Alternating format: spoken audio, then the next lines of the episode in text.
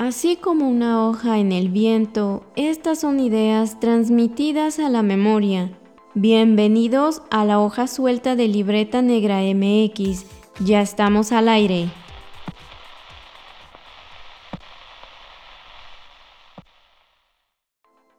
¿Qué hay mundo del Internet? Ya estamos nuevamente en una entrega más de La Hoja Suelta, un podcast donde debrayamos un poco sobre cultura, historia y arqueología. Y en este capítulo tenemos eh, un tema que nos interesa muchísimo platicarles y además abrir un debate pues a futuro, porque el tema central que vamos a tocar es justamente el nicho que tiene Libreta Negra MX, que es la difusión y la divulgación, particularmente de arqueología. Y para eso tenemos un eh, invitadazo de un proyectazo que seguramente ustedes lo han visto en YouTube y en Facebook, pero eh, ahora nos va a platicar de viva voz, pues de qué se trata. Y bueno, antes de que entremos con él, pues les, les saludamos sus anfitriones.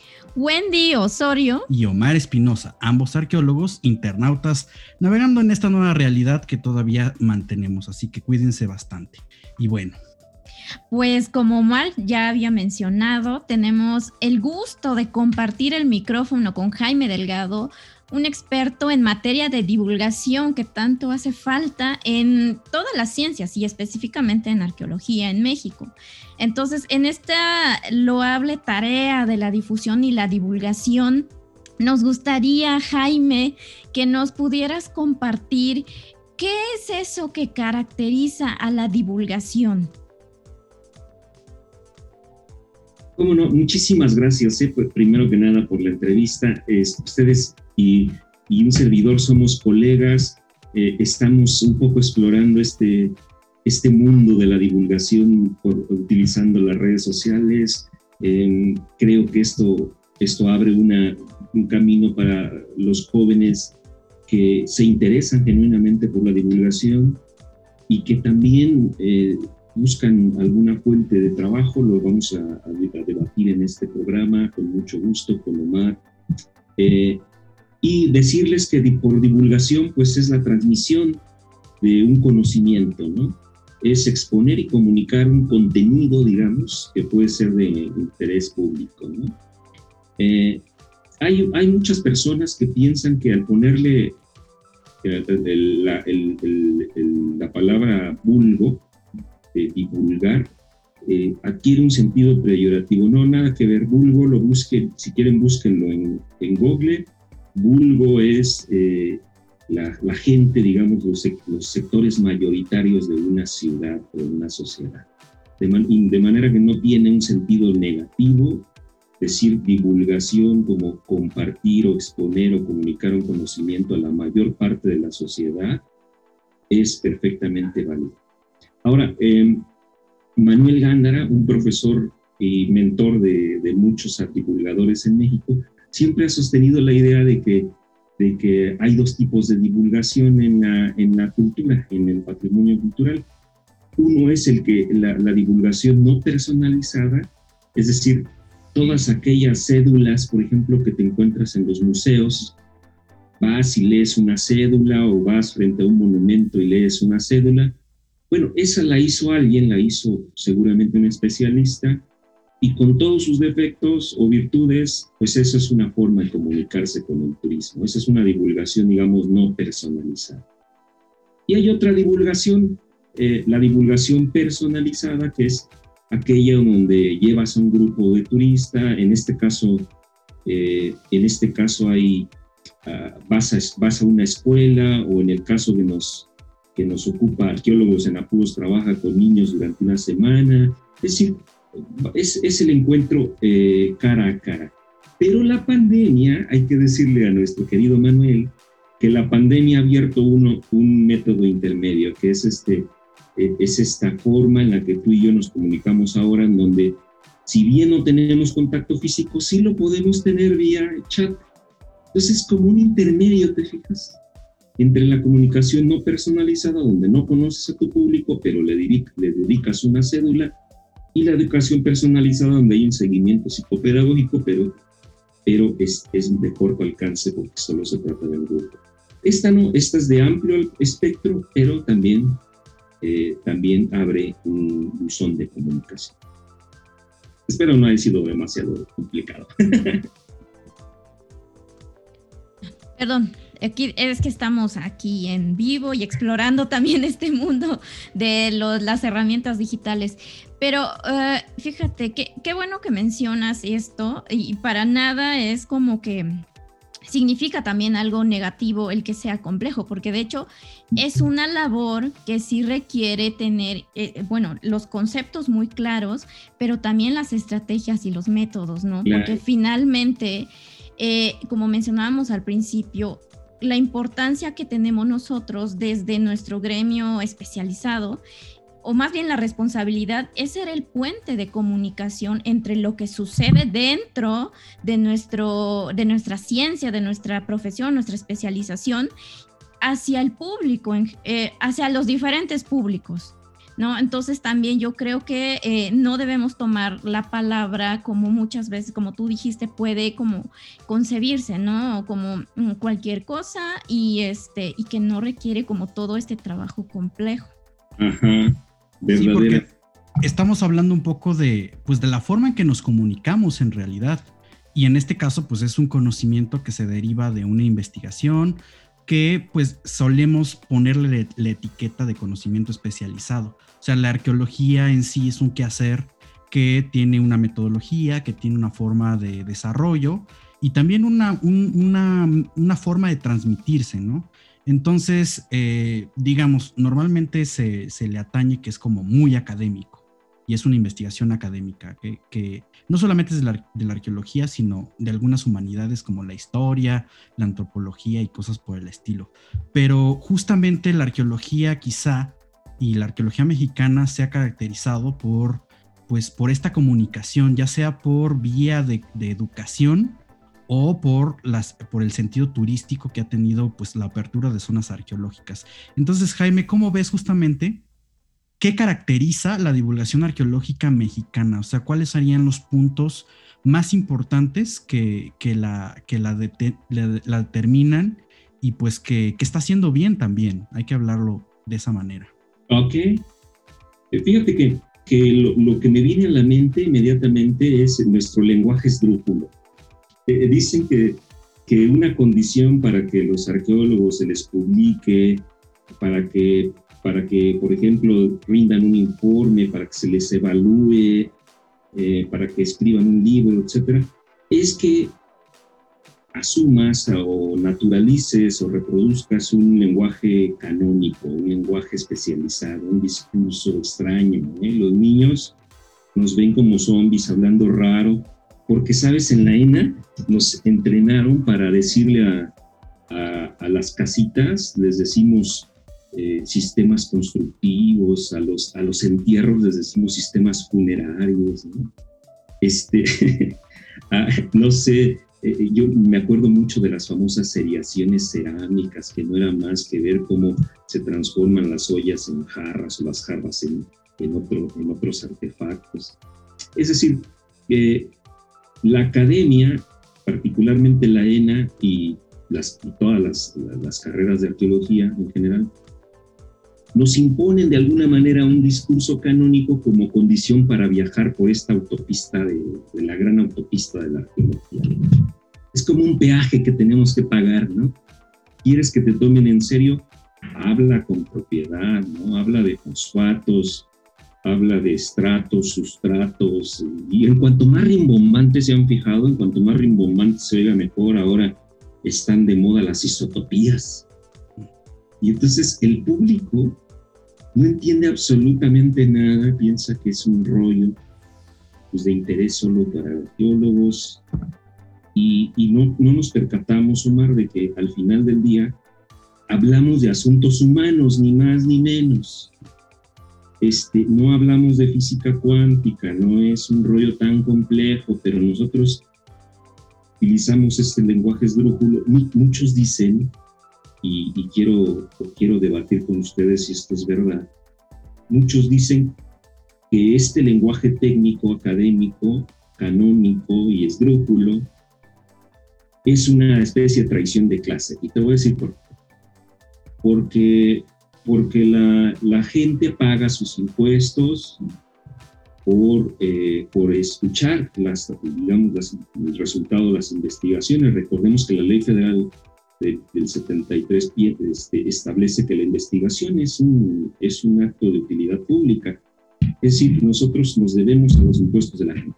Nuestra, nuestras familias nos pagan, pagaron, hicieron esfuerzos económicos y afectivos para mandarnos a la escuela. Y luego de que nosotros adquirimos estos lenguajes, esta, esta, este vocabulario, este discurso, los traicionamos eh, haciéndolo incomprensible, alejando nuestras investigaciones de la comprensión de cualquier ciudadano por sentirnos muy elevados y por eso piensan que el lenguaje esdrújulo es de alguna manera una traición de clase, porque en lugar de regresar al barrio, regresar con nuestra familia, regresar con los niños de las escuelas primarias a decirles cómo vivían antes, dónde hacían del baño, cómo se peinaban, este, qué, qué relación tienen ellos con nosotros. En lugar de esto, lo que hacemos es traducirlos en libros para que nuestro colega arqueólogo lo vea y, pasando por alto el hecho de que la gente se entere o no se entere. No nos importa que el colega no nos critique, no nos importa que la gente se entere o no. Eso es traición de clases.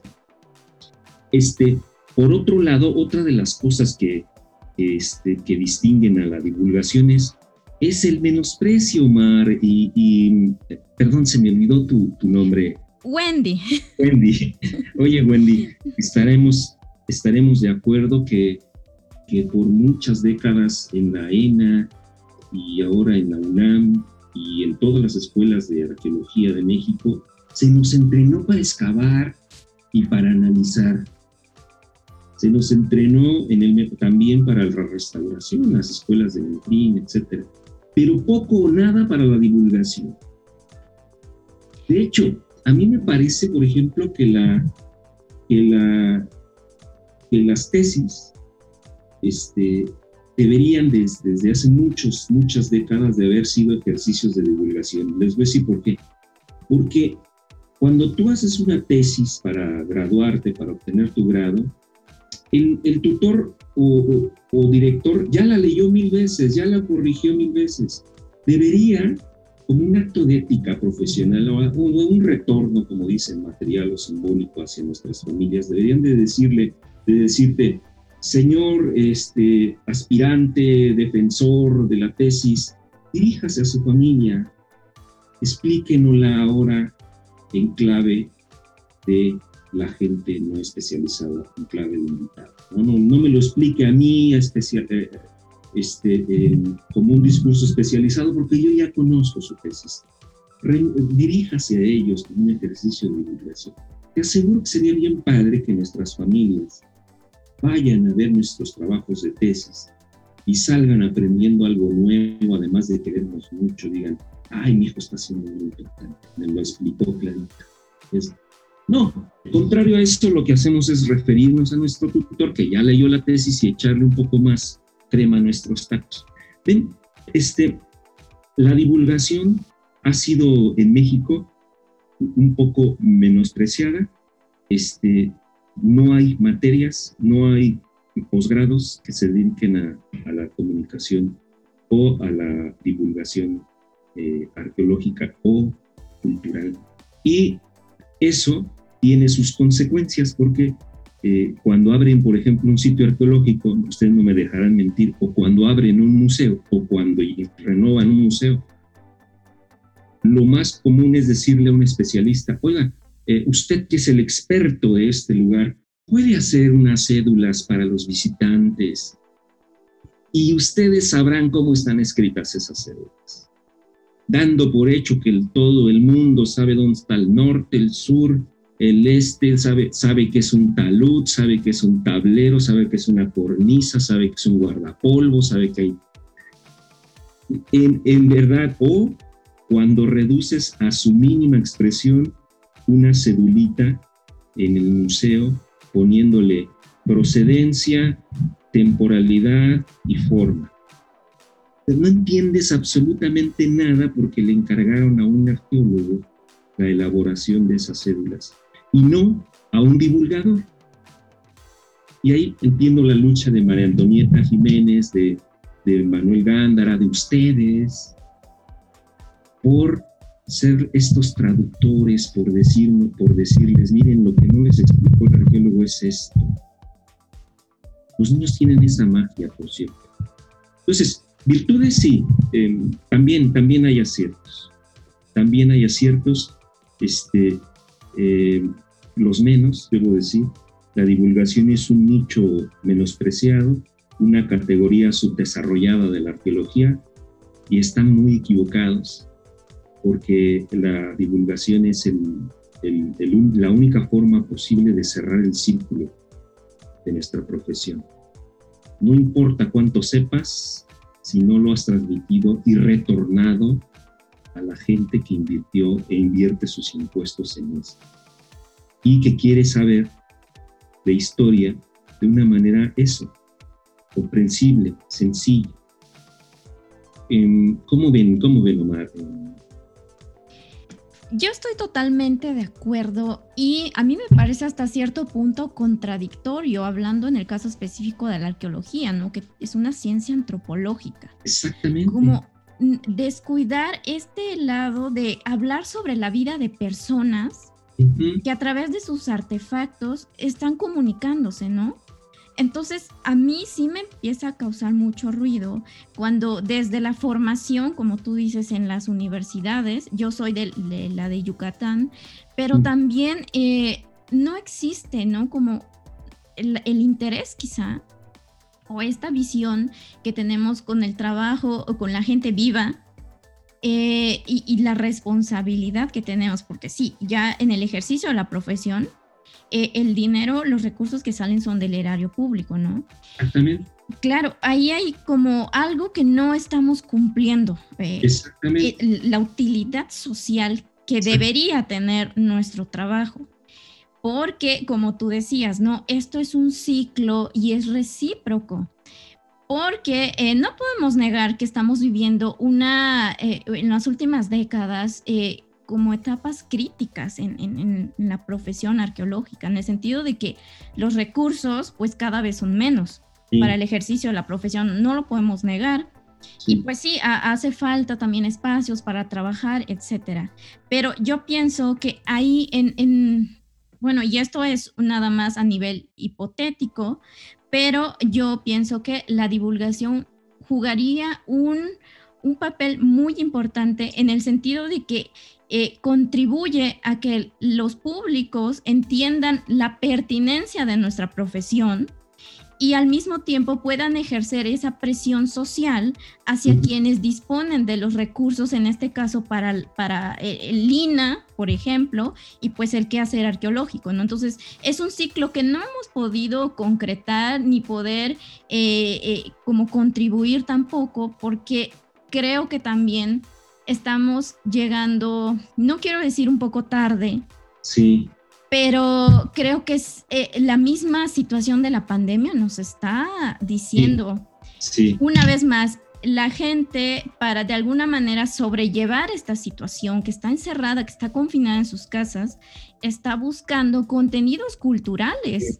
¿no? Entonces, una vez más, esta situación de crisis sanitaria nos está diciendo que sí es real la importancia que tiene nuestro trabajo, ¿no? Y la necesidad y responsabilidad que, que, debemos con los públicos, ¿no? Entonces, son varios puntos que a mí me hacen como mucho ruido y que son contradictorios. Y pues, como tú dices, o sea, sí hay iniciativas. Eh, pero yo creo que son a nivel como un poco individual, quizá, ¿no? Por iniciativas que no son necesariamente dentro del marco institucional, pero también nos está mostrando que el camino lo tenemos que abrir nosotros. Sí, que las instituciones lo hacen las personas al final del camino. Sí, claro. Y, fíjate, de, de, todo esto que estamos comentando, pues se trata de la revalorización del trabajo, pero no solamente del trabajo de la disciplina que nosotros estudiamos y que ejercemos, sino hay que ver las implicaciones que conlleva, pues justamente nuestro propio trabajo, que efectivamente desde la ley se determina como un uso social y público. utilidad pública. Exacto, pero, pero pensemos que ese trabajo en algún momento, pues también significa la memoria cultural de una comunidad, de una persona, es la identidad de una persona. O sea, es, es, es, nosotros no estamos contando tepalcates así nada más, o sea, estamos hablando de que de alguna manera eh, en México, pues tenemos múltiples identidades, múltiples, este, bueno, es un país multicultural y multiétnico. Entonces, este trabajo tiene, tiene ese punto, ¿no? De, de, yo siempre digo que es como un espejo para una sociedad. O sea, conocernos y, ver nuestro avance, nuestro, o no avance, porque también pasa, los problemas.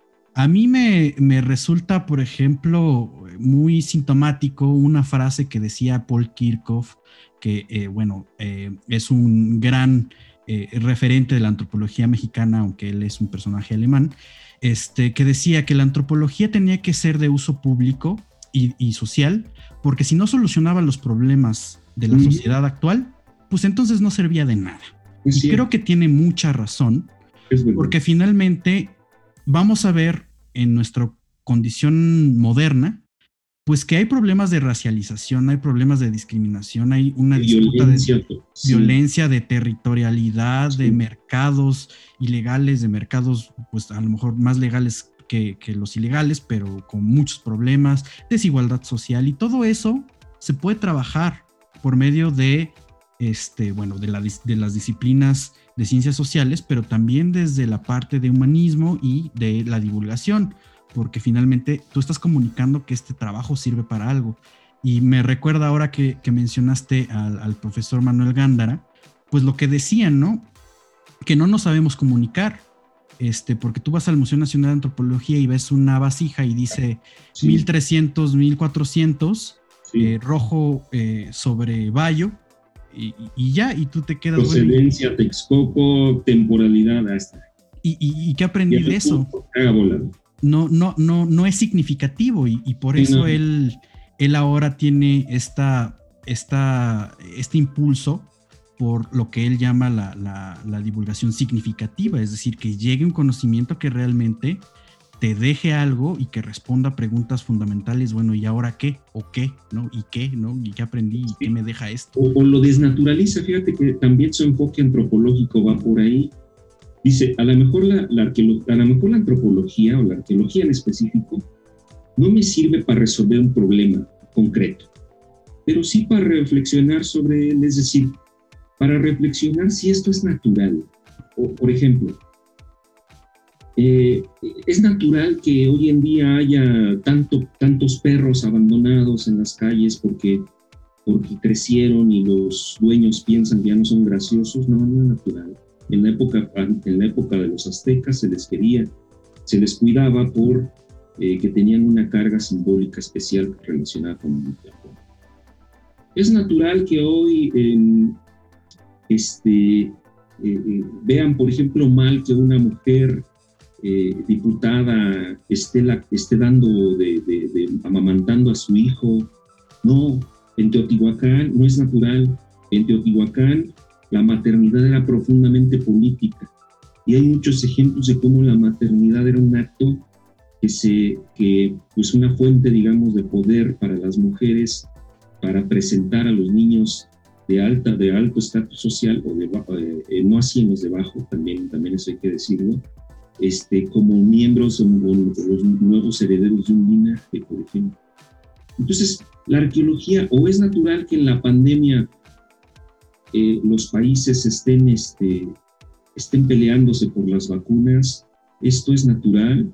Bueno, hemos encontrado el gran logro de la, del combate, por ejemplo, al, este, creo, que, creo que fue la viruela, eh, creo que fue la viruela, el gran logro fue el consenso mundial para, y la solidaridad que hubo en el mundo para combatirla ¿Y cómo? Apoyándose con la vacunación mundial.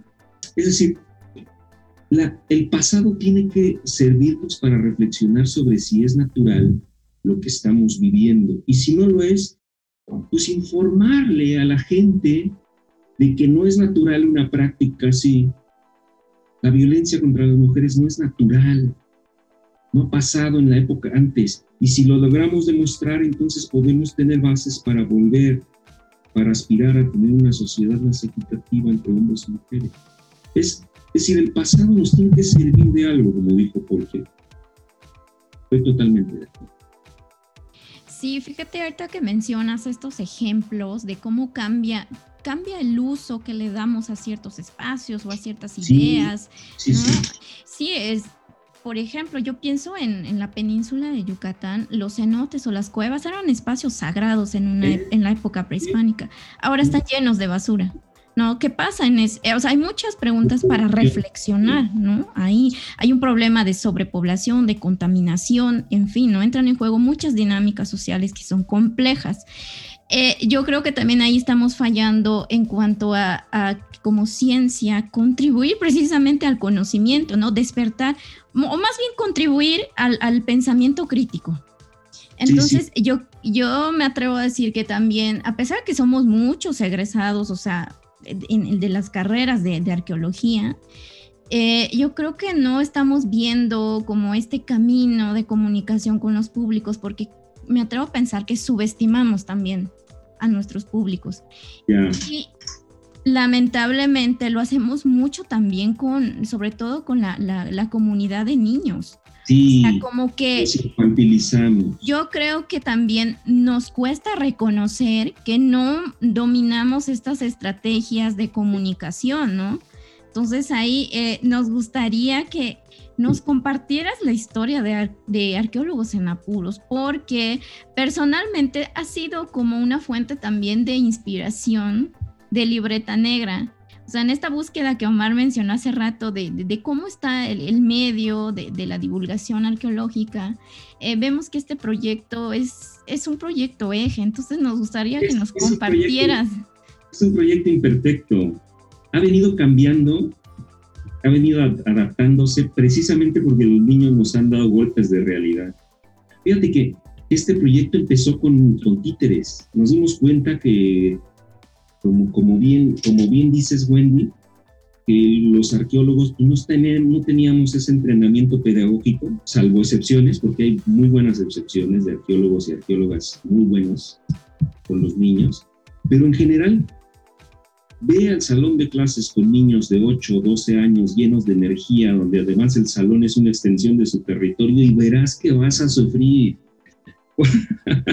verás que vas a sufrir porque vas a tener que aterrizar tu lenguaje, eh, vas a tener que corregirte a ti mismo, los niños se van a empezar a poner inquietos, la maestra los va a empezar a regañar, este, no se diga nuestras láminas, nuestras láminas son una extensión de nuestro vocabulario, son rarísimas nuestras láminas, nuestros estudios iconográficos y, y, estratigráficos para la visión de un niño debe ser aburridísimo, pero mira, cambiamos ese método y por una representación de nosotros mismos, que eran los títeres. Ah, bueno, los títeres son nuestra parodia, son políticamente incorrectos, pueden alargar y condensar la realidad, son excelentes porque, mira, si dices algo inapropiado, pues nadie te va a culpar, lo dijo el títere. este, y además, pues con personajes que representaban a un arqueólogo, la, las, este, la caja de herramientas del arqueólogo también eran títeres. ¿Qué le importa? Era nuestra estrella, o Puntio Espinosa, Teoreto de la Piedra, Opuntio tenía un primo nopal robot del futuro, era mitad nopal y mitad robot. Y él venía del futuro y le decía en el futuro ya no había vestigios arqueológicos. Opuntio, que es un nopalito, eh, reportero verde del, programa, pues era muy paranoico. En fin, conectamos. Y conectamos este, y estábamos muy, muy alegres, el equipo de trabajo, este, que por cierto le mando un, agradecimiento al, doctor este, Wolfi Cotton, que era secretario técnico, pasó por ahí unos meses, apoyó el proyecto y de ahí se arrancó. Y luego renunció Wolfi por, un acto de dignidad. Bueno, a Wolfi, a Wolfi le digo gracias porque ahí arrancó el proyecto y este, Y fue un éxito. Y entonces estábamos, sabes que uno de los problemas del divulgador, creo, eh, es el autoelogio. O sea, un divulgador que se siente muy chingón, por definición ya no va a entender a su público, porque nosotros estábamos contentísimos porque ya conectábamos con los niños, eh, ya no se movían, estaban atentos 45 minutos a, nuestros, a nuestro noticiero en vivo con títeres. Una pantalla de 50 pulgadas reproducía los, los videos que nosotros les hacíamos también con títeres. Y aquí somos, nos dábamos el lujo de hacer encuestas de salida y en una de ellas les preguntamos qué más, qué otros, qué otros este, videos queríamos que les preparáramos. Y nos dijeron, ah, y para eso les hicimos una pregunta. ¿qué les gustaría saber de los antiguos teotihuacanos? Me acuerdo que era la pregunta. Y dijeron, queremos saber si se bañaban, si tenían novia, dónde hacían del baño, se peinaban, tenían perros, tenían mascotas.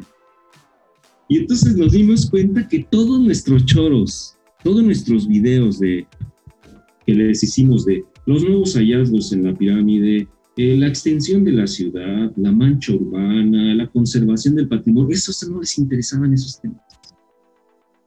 Los niños tienen la enorme virtud natural que la van perdiendo luego por las deformaciones culturalmente impuestas por los adultos. Los niños tienen de manera muy natural la, la, la, idea de la, de la, arqueología de la proximidad. Como, como dijo Omar, es me voy a traer el pasado para que refleje mis preocupaciones. El arqueólogo no entiende eso. El arqueólogo está instalado en un pasado hace 1500 años con la seriación cronológica de la época fulana a la época fulana. Está como metido allá en el pasado. El niño, no, el niño quiere saber si los teotihuacanos tenían perro y los cuidaban igual que ellos cuidan a su perro si, si tenían novia y se enamoraban igual que ellos, si se peinaban como ellos, si los regañaban como ellos. ¿ves? Arqueología de la proximidad es darle un uso simbólico al, al, patrimonio arqueológico. Tráitelo al presente para que sea el espejo de las preocupaciones y los intereses de los niños.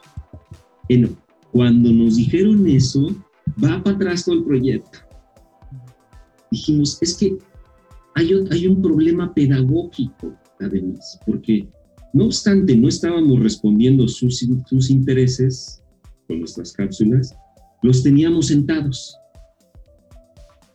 Y el niño proactivo es el niño que se hace responsable de su investigación.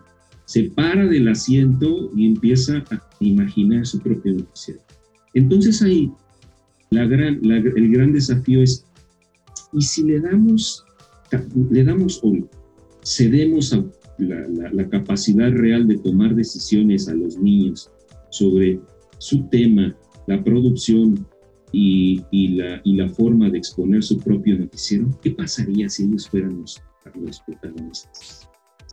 Y entonces desplazamos a los títeres y los, y los hicimos ayudantes de los niños y pusimos a los niños y a las niñas en el centro del escenario y ellos a dirigir su noticiero habiéndolo decidido. Fue mágico, te lo juro. Encontramos niños talentosísimos en todas partes del país. Elina estaba emocionado con ese cambio, digamos. Este, y gracias al instituto que también, también por supuesto, hace su parte, eh, ya hemos estado en 10 localidades del país ya, ya subimos 10 videos de 10 localidades del país, en Chichén, en Tulum, en muchos lugares hemos estado.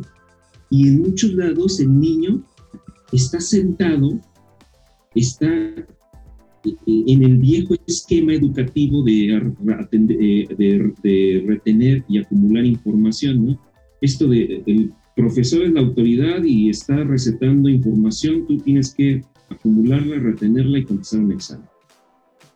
Pues llegamos nosotros con los títeres, uy, fascinados, todo mundo, todos los morritos y morritas quieren participar con nosotros. Custodian a los títeres desde la entrada de... y nos dicen, ¿dónde van a estar? ¿Dónde van a estar? Este, Cuando les planteamos que hagan su noticiero, eh, hacemos una, un casting, deciden el tema y empiezan a, empezamos a hacer un guion colectivo. Y el guion tiene que ser divertido. Este, y con el guion en puerta, ellos se convierten se convierten rápidamente en, en, este, en reporteros, en conductores, en directores de actores, en floor manager, ingenieros de sonido, iluminación, se desplazan en todas direcciones en busca de la noticia y aprenden a hacer una investigación periodística. De hecho, eso es lo que, lo que nos ha abierto la puerta con los directivos de las escuelas. Decimos, ah, van a aprender a hacer una entrevista, a hacer un guion, a hacer una producción de un programa de televisión. Dicen, ah, órale, hablando de qué? De arqueología de su comunidad. Este, y también, de paso, aprenden cuántos elementos técnicos están involucrados en un noticiero. Hay que cuidar el sonido, la iluminación, el, al, al, actor, este, hay que ayudarle al actor con la entonación, con la respiración, con la gestualidad frente a la cámara. Entonces, ha sido maravilloso, a mí me encanta eso. Eh, me encanta un poco ir a contracorriente del sistema educativo oficial que tiene relegados a los niños traviesos. Te juro, Omar, eh, Wendy, que he llegado a escuelas, por ejemplo en Cholula me pasó, en Cholula hicimos el noticiero eh, con una selección, con una selección de todos los niños de la, de la escuela. Y le dije al director, permítame trabajar con 20 de estos niños, 10 niños, 10 niños. Sí, sí, sí, se los mando. Me mandaron, Omar, Wendy, a los más listos. Y no tengo nada contra de los niños y niñas de 10, pero no, te juro que no tenían ese desarrollo, esa picardía, ese pimienta frente a la cámara. Y entonces digo, oiga, ¿y si metemos otros 20, pero esta vez trabajar con los niños.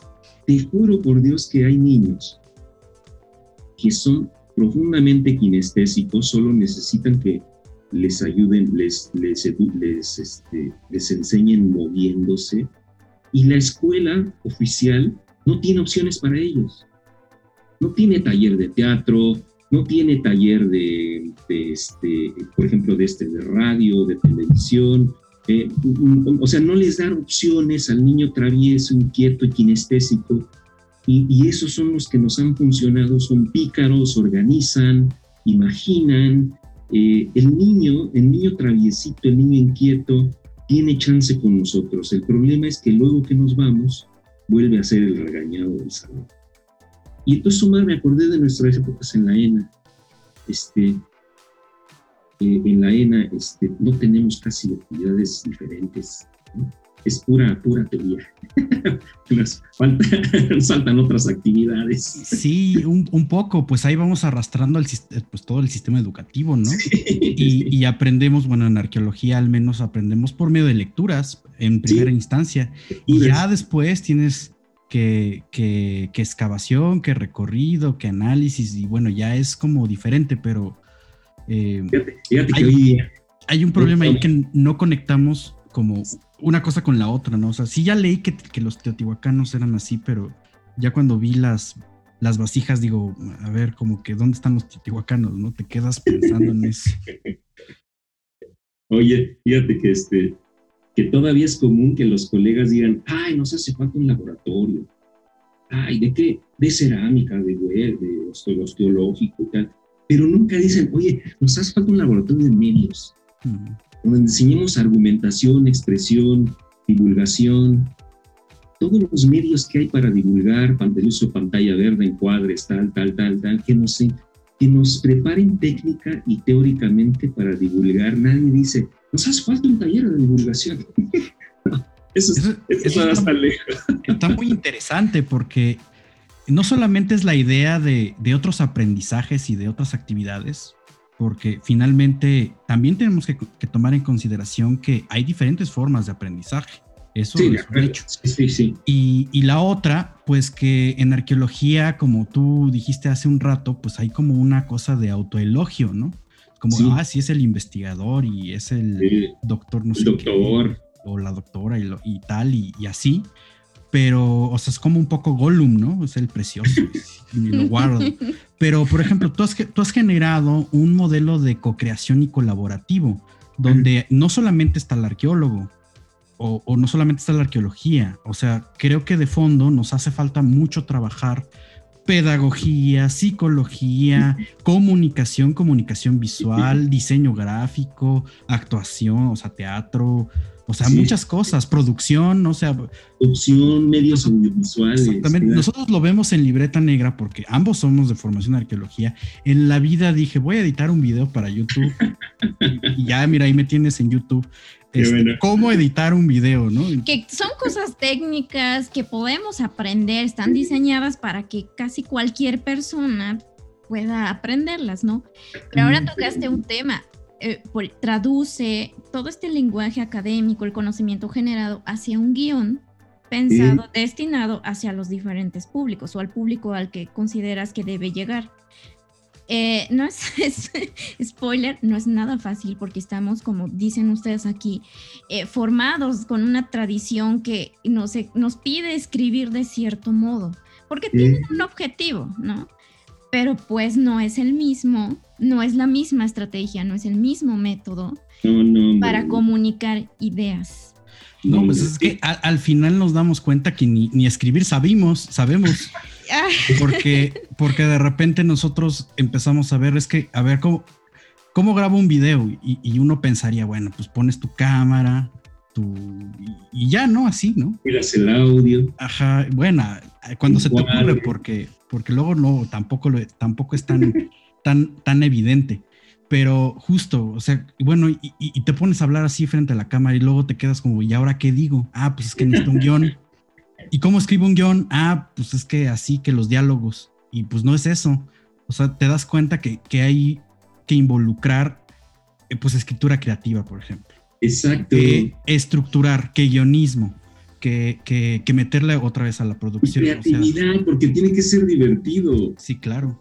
Si no, mira, en, Xochicalco, los niños eh, hicieron el ejercicio de, la, de la decisión colectiva, ¿no? Que es un método de tarjetas secretas. Y, en esa decisión colectiva decidieron que querían saber de la altura de los antiguos Xochicalcas que construyeron Xochicalco, la altura de los antiguos que construyeron Xochicalco. Entonces, ah, va a la altura, ¿no? Pues nosotros como académicos decimos, bueno, pues yo también voy a contribuir porque es co-creativo. Yo también contribuyo, miren, la altura, de, según los datos de diferentes análisis de huesos, eh, de de muestrarios este, osteológicos, se ha demostrado que eso es aburridísimo. Mira, después de tomar clases para guionista, que, seguramente yo no tomé y que seguramente necesito, este, fuimos, mejor nos escapamos por la parte divertida. Y generamos una situación en donde, ficticia, en donde dos de esos reporteros se los platicaba hacia los niños. Imagínense que ustedes piden un, juguete de acción que se llama, eh, eh, eh, ¿cómo, se llama ¿cómo se llamó finalmente? Los Tlatuani Heroes. Los Tlatuani Heroes. Era Nezahualcóyotl, Xochiquetzal, etcétera, pero en juguetes de acción. Y entonces le, le digo, imagínense que piden un Tlatuani Hero en su, casa, en su caja, ¿no? Lo piden a Mercado Libre, a Internet, ahí le borramos la... Y entonces dicen los niños, sí, y que se los traen y está bien chiquito, viene en posición así de cúbito.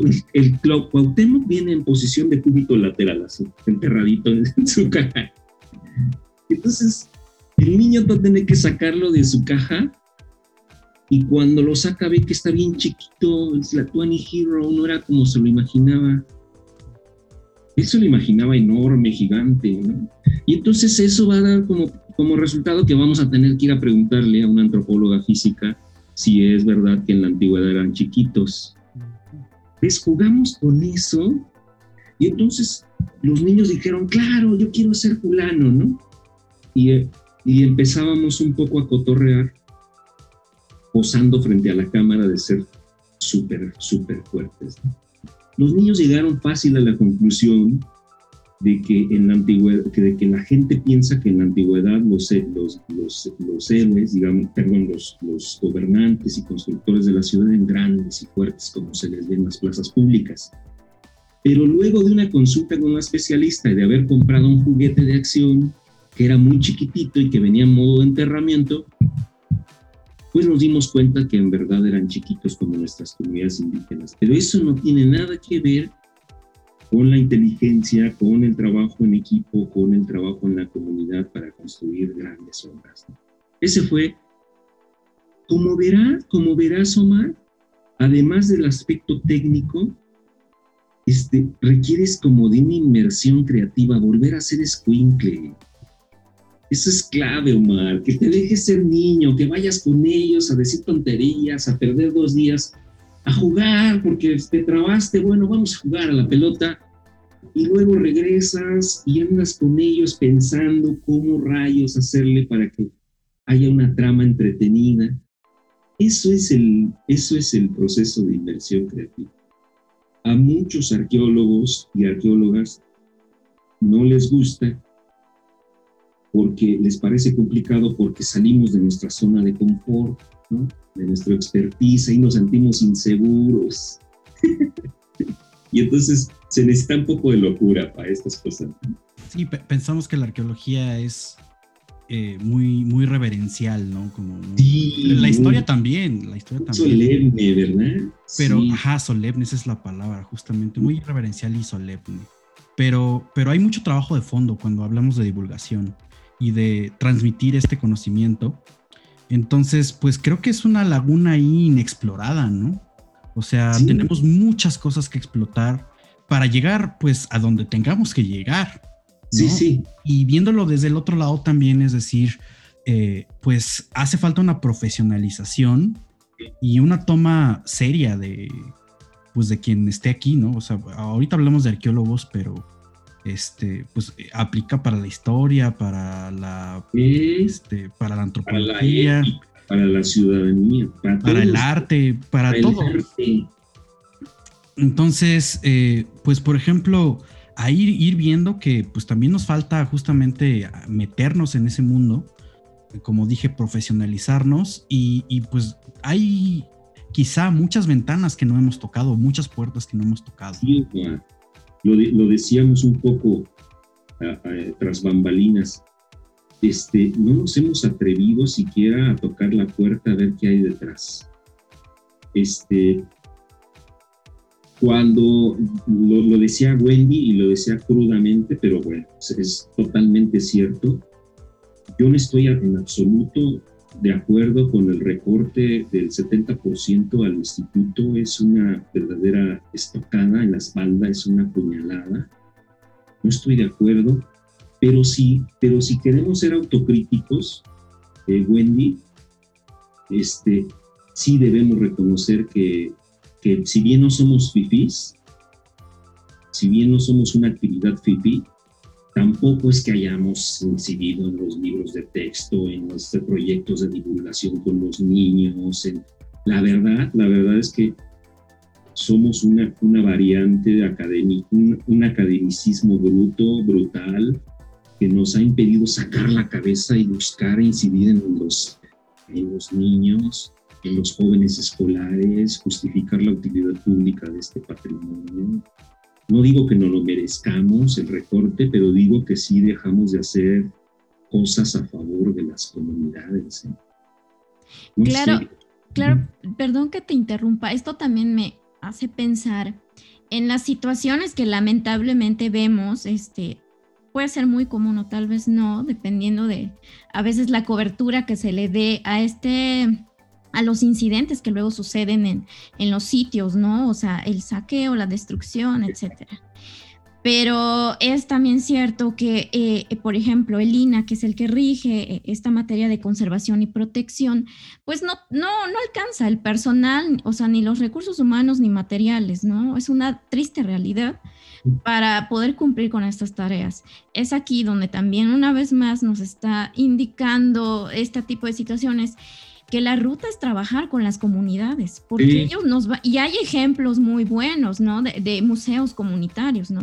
eso es todo un proceso que se concreta, ¿no? Lo vemos en, el, el, museo en realidad es como el resultado de un trabajo arduo de divulgación de acercarse a la gente, de hacer un trabajo antropológico finalmente, ¿no? Entonces yo creo que ahí eh, también es, un, es otra señal de que esto sí debe implementarse porque funciona. Y, y mencionabas también el caso de, por ejemplo, nuestras producciones este, bibliográficas eh, pues quién consume también estos productos, los mismos arqueólogos, ¿no? Claro, y por ejemplo, yo tuve la fortuna de conocer un poco de la arqueología en Cuba y ahí los libros, o sea, eh, son eh, consumidos por el público en general y se agotan. O sea, los libros de arqueología, antropología, historia no duran en las librerías, en las vitrinas, ¿no? porque también eh, muchos de, estos este, proyectos arqueológicos son colaborativos, precisamente. Eh, tenemos que saber hasta dónde nuestra profesión nos permite trabajar, ¿no? Y también saber que necesitamos de otros eh, especialistas para poder incursionar en estas tareas con las comunidades. Entonces ahí son casos de, de éxito, ¿no? Entonces, pero en el caso mexicano, pensemos cuál sería el futuro de la divulgación. Sí, porque por ahí hay una reflexión de fondo que dice cuando la divulgación nos alcance, este, pues ver, ver el panorama al que nos vamos a enfrentar, tomando en cuenta que de un lado, pues efectivamente hay un recorte de presupuestos, no hay lana, pues, y eso impacta no solamente en la protección del patrimonio, sino en la gente que trabaja con el mismo, que desarrolla los proyectos, que hace las investigaciones que puede ser que pues hasta que le recorten el sueldo, hasta que se quede sin trabajo. Y por el otro lado, pues este panorama de mucha exploración, de trabajo en conjunto y colaborativo, creativo, comunitario incluso, pues que está, de, eh, que está como muy abandonado. Entonces, ¿tú qué piensas, por ejemplo, de este panorama? O sea, ¿cuáles podrían ser las vías de escape, si lo mencionamos de, de alguna manera, pues de, de este problema?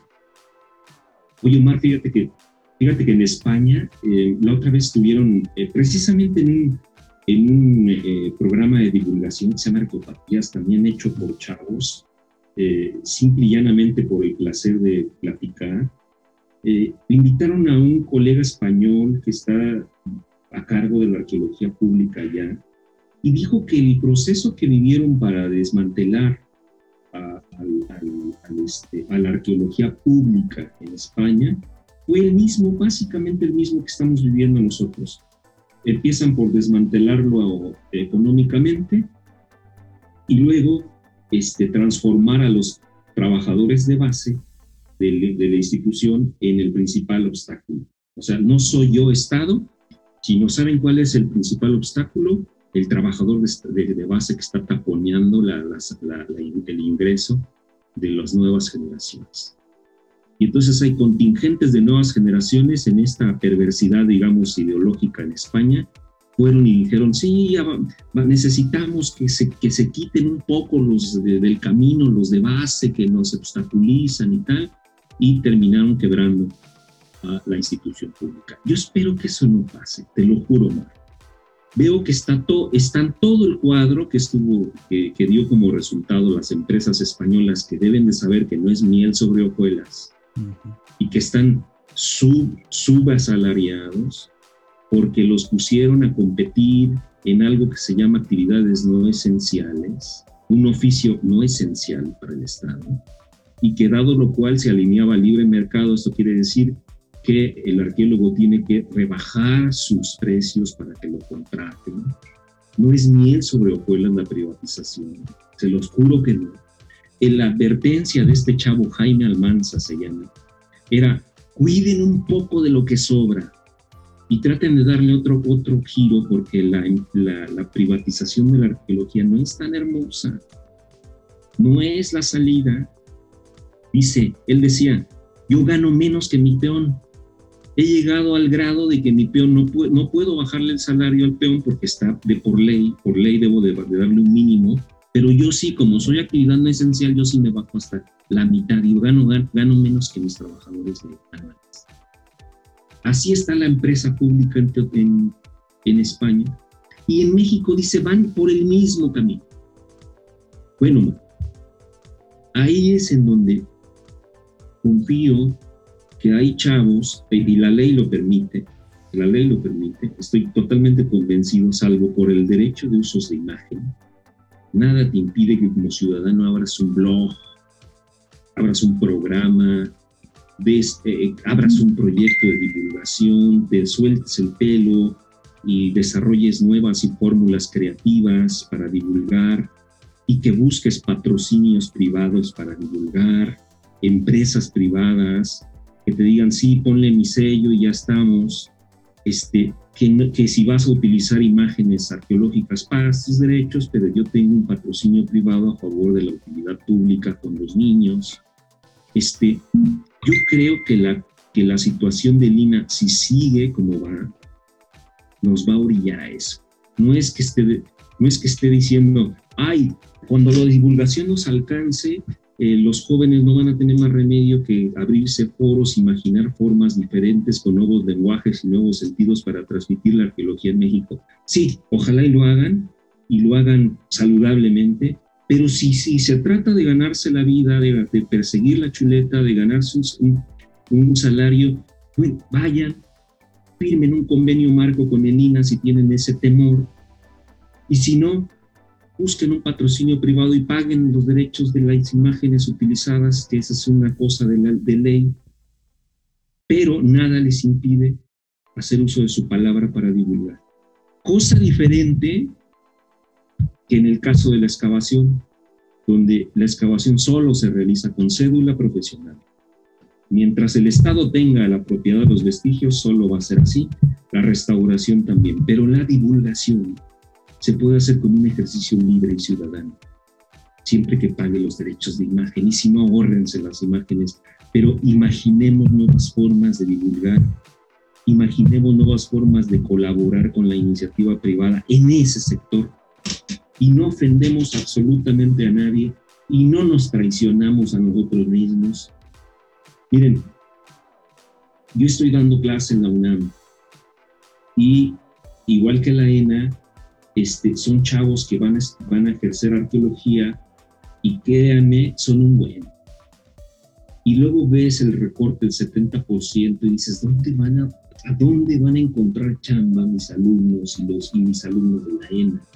¿Dónde van a Te juro que yo no sé si ya estoy viejo, pero tengo una preocupación casi de papá de qué van a hacer miles o cientos, cientos y cientos de jóvenes desde Yucatán, Sonora, Chiapas, arqueólogos que van a formar parte de la cola para buscar una sola oportunidad de escalar.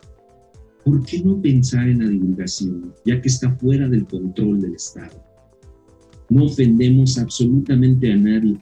Y lo único, lo único, Mar este, y Wendy, que se pide es calidad ahí sí nos traicionaríamos, que hiciéramos cualquier porquería, que utilizáramos el pastelazo, que usáramos la grosería, que usáramos la ofensa para poder llamar la atención. Nada, la, arqueología merece un trato, una divulgación que defienda un componente educativo y se haga con calidad, como ustedes, con seriedad, más que con seriedad, con calidad.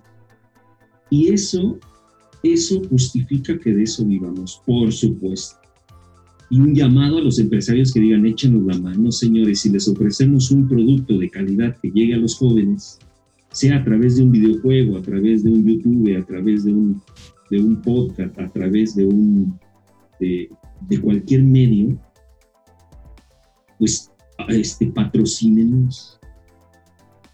Y te, te juro que, que, nos, que, les, el, el, asunto de la, del fantasma de la privatización se nos va a terminar cuando estemos todos en la fila del desempleo. Claro que es viable si lo hacemos con dignidad y con calidad, es viable. Y nos lo van a agradecer un montón de, de chamacos. De verdad, nos lo pueden agradecer un montón de chamacos que, que no tenían, tenían su libro de texto o esto. Entonces, eh, yo, estoy, yo estoy convencido que la divulgación puede, puede ser una válvula de escape, una válvula de flotación en un sistema que se está hundiendo. literalmente. Pues esto, esto nos deja pensando muchas cosas, eh, porque nosotros analizamos y vemos que en realidad viene una oleada de, nuevas posibilidades. hace 10 años, y esto lo hemos platicado en otros, en otros programas, hace 10 años no existían las, las opciones digitales o, la, o la magnitud que tenían las redes sociales. Y hoy pones es que habría que hasta pensar eso, porque hoy pones una fotografía en Twitter y, ya voló por la infinidad del Internet. O sea, hay cosas que no puedes controlar de tal manera como está establecido, por ejemplo, en la ley. Em, o sea, hay que pensar ahí que, incluso eso tendría que cambiar, pero, pero, pero bueno, pensemos con las condiciones que existen actualmente. Efectivamente, el ejercicio de la arqueología interviniendo directamente y materialmente, pues sí, es un objeto de control por una instancia que justamente tiene, un, tiene una parte. razón de ser. Sí. porque pues, pues, si, no, si no tienes una cédula y estás avalado por un proyecto, pues puedes dañar eh, los objetos, puedes dañar el sitio, la destrucción, el saqueo. Es correcto. Pero no quiere decir que no existan otras vías y otras posibilidades. Entonces, dejamos pensando muchas cosas, porque esto está muy bueno. Em, lamentablemente se nos acaba el tiempo, pero nos gustaría, Jaime, que pues continuemos con esta plática en otro programa. Está increíble lo que nos cuentas. Este, evidentemente, arqueólogos en apuros y actualmente nuevos programas como Alfredo con las estrellas ya son referencia en el mundo del Internet. Y pues bueno, este, te damos muchísimas las gracias. Así es, por compartir parte de todo esta, este aprendizaje. Se agradece mucho para quienes también queremos contribuir dentro de este mundo de la divulgación. Y pues ya lo saben, ahí está eh, Arqueólogos en Apuros en pues no dejen de ver los contenidos, de seguirlos en sus redes, de conocer a Alfredo con las estrellas y también a nosotros, síganos en nuestras redes, nos encuentran en Twitter, Facebook, YouTube, en nuestros podcasts de Himalaya, de Spotify y nos encuentran como Libreta Negra MX. Y ya nada más para terminar, Jaime, pues recuérdanos dónde te pueden encontrar y todos los proyectos que llevas. Oh, pues eh, arqueólogos en apuros lo encuentran en, la, en en, así en Google le ponen arqueólogos en apuros INATV. Y Alfredo con las estrellas es un proyecto más de la UNAM, es un papine, un proyectito chiquito, pero con participación de estudiantes ya más grandes de universidad. Y ese pronto lo vamos a subir también en la Secretaría de Cultura, Alfredo con las estrellas.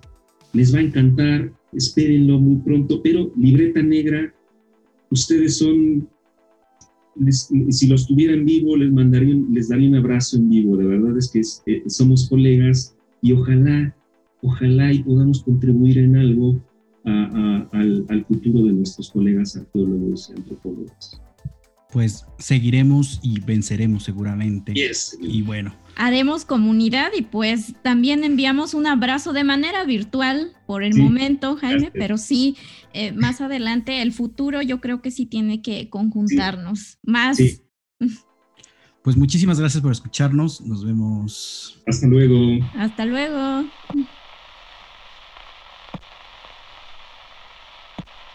Gracias por acompañarnos. Nos escuchamos la próxima transmisión. Y en caso de que no nos veamos, buenos días, buenas tardes y buenas noches. Cultivamos memorias al aire.